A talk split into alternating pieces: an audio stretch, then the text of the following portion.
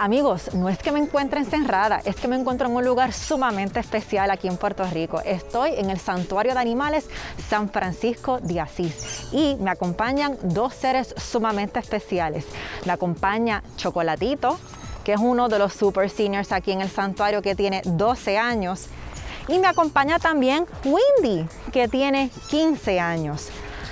Noviembre es el mes en el que se insta a las personas para que adopten mascotas seniors, que dicho sea de paso, son altamente educadas, son eh, unas mascotas que brindan mucho amor y solamente tú te tienes que dejar amar y querer por estas mascotas que son tan nobles y son tan y tan buenas. Recuerda que un día en el que una mascota senior pase en un santuario o también en un albergue es un día menos que tiene para compartir con una familia. Así que en el día de hoy yo te propongo a que tú seas su gran oportunidad. Recuerda buscarnos en todas las redes sociales, en Facebook, en Instagram y en Twitter, en las plataformas para escuchar podcasts. Y una vez lo hagas, recuerda darle me gusta, ver primero, para que te lleguen las notificaciones y estés al día en todos los temas relacionados al bienestar animal. En este podcast de Mascotas con Calle, el cual es traído a ustedes gracias a la familia de Malta India, te presento a los Super Seniors del Santuario de Animales San Francisco de Asís.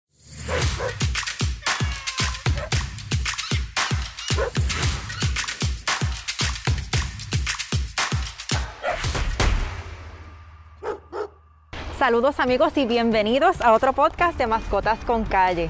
Hoy nos encontramos en un lugar único y especial en Puerto Rico. Nos encontramos en el Santuario de Animales San Francisco de Asís. Me acompaña María Quiñones. Muchísimas gracias por esta tan dulce eh, oportunidad de, poder estar aquí con ustedes y con todas las hermosas mascotas que hoy esto, ustedes tienen aquí. María, cuéntanos un poquito en relación al Santuario San Francisco pues, de Asís. ¿Cuál es la historia? Santuario San Francisco de Asís se fundó en agosto del 2008. Su fundadora es Madeline Martínez. Su hija Derimal Bernal fue quien lo incorporó. Y desde el 2008 pues se ha dedicado a rescatar y rehabilitar animalitos para poderles conseguir hogar y que estos puedan tener una familia. Actualmente pues tenemos una gran población de seniors,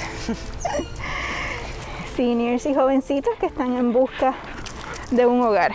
Que como todos sabemos, noviembre es el mes en donde se invita a que las personas puedan adoptar a mascotas seniors. Actualmente, ¿cuántas mascotas seniors aproximadamente tiene el santuario? Aproximadamente hay como unas 20, cerca de 20, 20 mascotas. 20 mascotas seniors. Y cuando, cuando hablamos de, mascotas seniors, podemos decir aproximadamente a partir de qué edad ya una, mascota, se considera senior, Se considera senior ya a partir de los 8 o 9 años en adelante ya es una mascota seniors.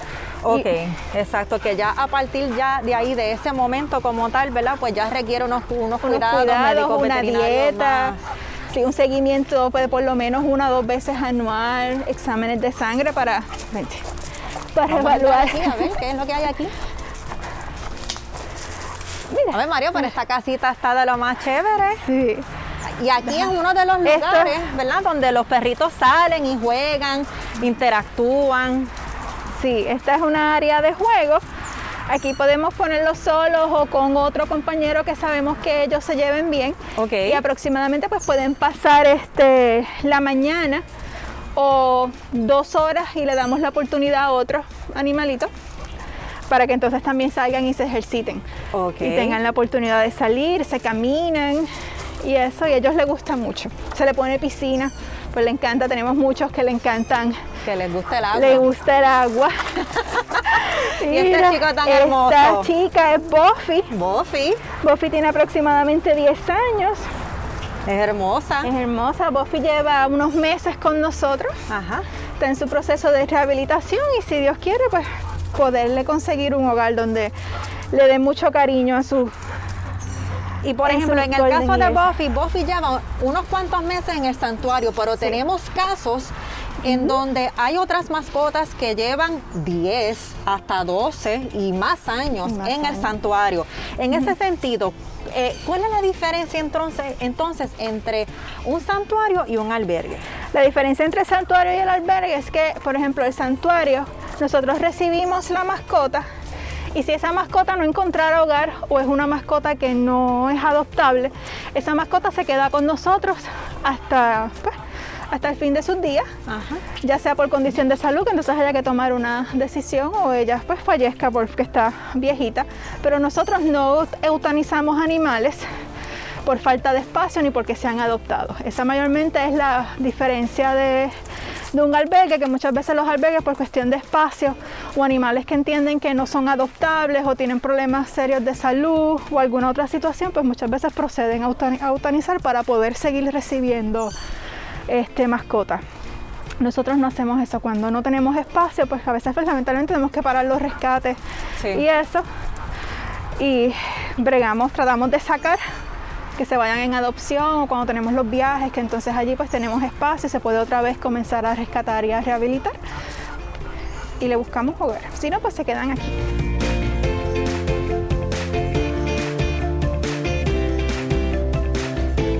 María, hay una pregunta en términos del personal que labora en el santuario. ¿Son personas que son enteramente voluntarios? No, eh, tenemos, recibimos este, ayuda de voluntarios. Antes que ocurriera la pandemia, pues se recibían grupos de voluntarios que nos ayudaban en las labores de limpieza y bañar los perros, socializarlos, caminarlos y eso. Después de la pandemia, pues las visitas se han este, eliminado, dependiendo de la situación, ah, pero hay una plantilla de, pues, de empleados que son los que venimos todos los días y bregamos. Nos encargamos pues, de dar comida, medicarlos, llevarlos al veterinario, limpiar sus áreas y pues, hacer aquella toda labor, pues, ya sea de limpieza, lo que se, se necesita hacer para bregar con ellos y que ellos estén cómodos. Y en términos entonces de los alimentos, en términos de los del equipo de limpieza, periódicos, toallas. Eso es personas que donan. Sí, la mayoría este, siempre pues, sí, cuando utilizamos periódicos en las aulas de ellos para mantener las áreas secas y limpias y es más fácil para este, que ellos estén mucho más cómodos. Eh, los periódicos pues cuando se nos acaban pues pedimos y nos donan periódicos, las personas nos traen, nos traen frisas, este, nos donan comida. Eh, los chicos que tenemos en dietas especiales, pues entonces esa comida pues nosotros la costeamos y eso, pero sí llega mucha, mucha donación del público, así comida, periódicos, frisas, sábanas, pues todo eso lo utilizamos con ellos, especialmente ahora que viene el frito, pues todos, todos, si te fijaste cuando diste, todos tienen frisitas o toallitas en sus áreas. Sí, sí, y eso se le cambian todos los días. ¿Cuál es eh, aproximadamente la expectativa de vida de una mascota grande versus una mascota pequeña? Pues una mascota pequeña, como si pequeña mediana, puede tener una expectativa de más de 10 a 15 años de vida, dependiendo pues, esto envuelve mucho el cuidado, la alimentación que se le dé a esa mascota. Los perros grandes, que sean razas, como se dicen, extra grandes, pues su expectativa de vida es menor, puede ser alrededor de 7, 8 años, a lo más 10 pero un perro pequeño pues suele tener una expectativa más larga de vida. Y en el caso de los gatitos. Los gatos son, los gatos te pueden durar sobre 15 a 18 años también, que duran. Un gatito tiene una alta expectativa de vida. ¿Cuáles tú crees que son? Porque yo, ¿verdad? Pues tengo muchas razones, ¿verdad? Para, para coincidir de por qué sí es bueno y por qué sí yo también promuevo el que se adopte una mascota senior. Pero yo quiero que tú nos cuentes. ¿Por qué es bueno adoptar una mascota senior? Una mascota senior sí, pues sería una buena opción para una, si es una persona esa que no tiene mucho tiempo para entrenar lo que sería pues entrenar un popi, porque un popi requiere entrenamiento, requiere tiempo. Y si esa persona pues no tiene esa facilidad para hacerlo, ya un perro adulto es un perro que ya no hay que entrenar, es un perro que ya pasó su fase destructiva, es un perro que es mucho más calmado y sí te va a dar mucho cariño y puedes hacer actividades con él, igual que con, con, con el popi, pero es más calmado. Que esta es una buena opción para una persona que no tenga un nivel bien alto de energía y no tenga el tiempo para dedicarle a un poppy.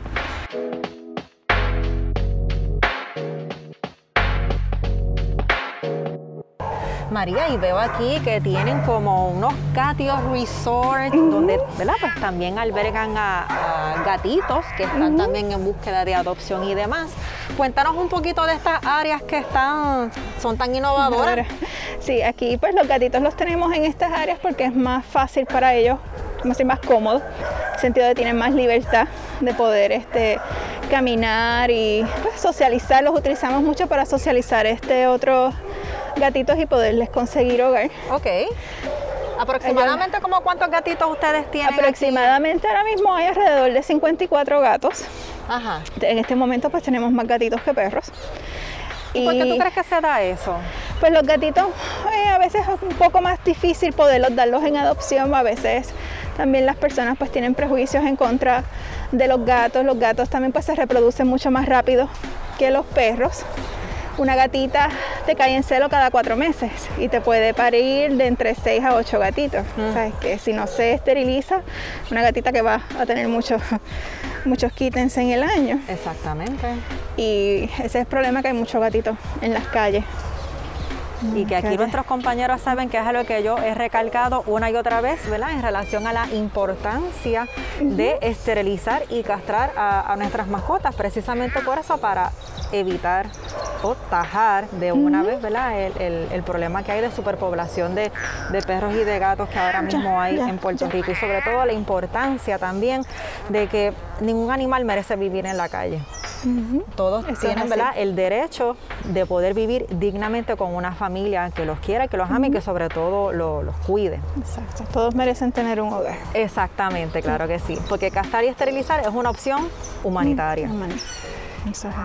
Y María, eh, en relación a las personas que deseen realizar algún tipo de donación, ya sea monetaria o que quieran eh, donar eh, comida, algún material, ¿cómo, ¿cómo, lo pueden pues hacer? Las donaciones, tanto si es monetaria, puede ser uh, por email a, a infosafapr.org, que será por PayPal, y por ATH móvil, que es el 787 612-8587. Y si son donaciones físicas que las personas desean traer aquí al santuario, ¿cómo lo pueden hacer? Pues para donaciones físicas eh, pueden venir eh, de lunes a domingo, de 8 a 12. Las pueden dejar al frente del portón o como dice el letrero que está al frente, pueden tocar bocina y nosotros salimos en la medida que no es posible, pero preferimos pues que no las dejen en el puerto, nosotros salimos, las recogemos. Si son cantidades grandes, pues se pide que eh, escriban al email para entonces coordinar la entrega. Así nosotros pues le decimos una hora en específico para pasar y los recibimos y tomamos toda la, donación. Porque usualmente cuando nos traen donaciones grandes, pues se, pues se pone en las redes, se comparte esa información. María, muchísimas gracias por tu tiempo. Gracias por la oportunidad que nos has brindado de poder entrar en este lugar tan maravilloso donde ciertamente se siente el amor, el cariño, la dedicación para con todas las, mascotas. Gracias por esta labor que yo sé que es, con, con, mucho amor y sobre todo desprendimiento. Así que muchísimas gracias por compartir con nosotros y amigos, quédense pendientes para otro podcast de Mascotas con Calle.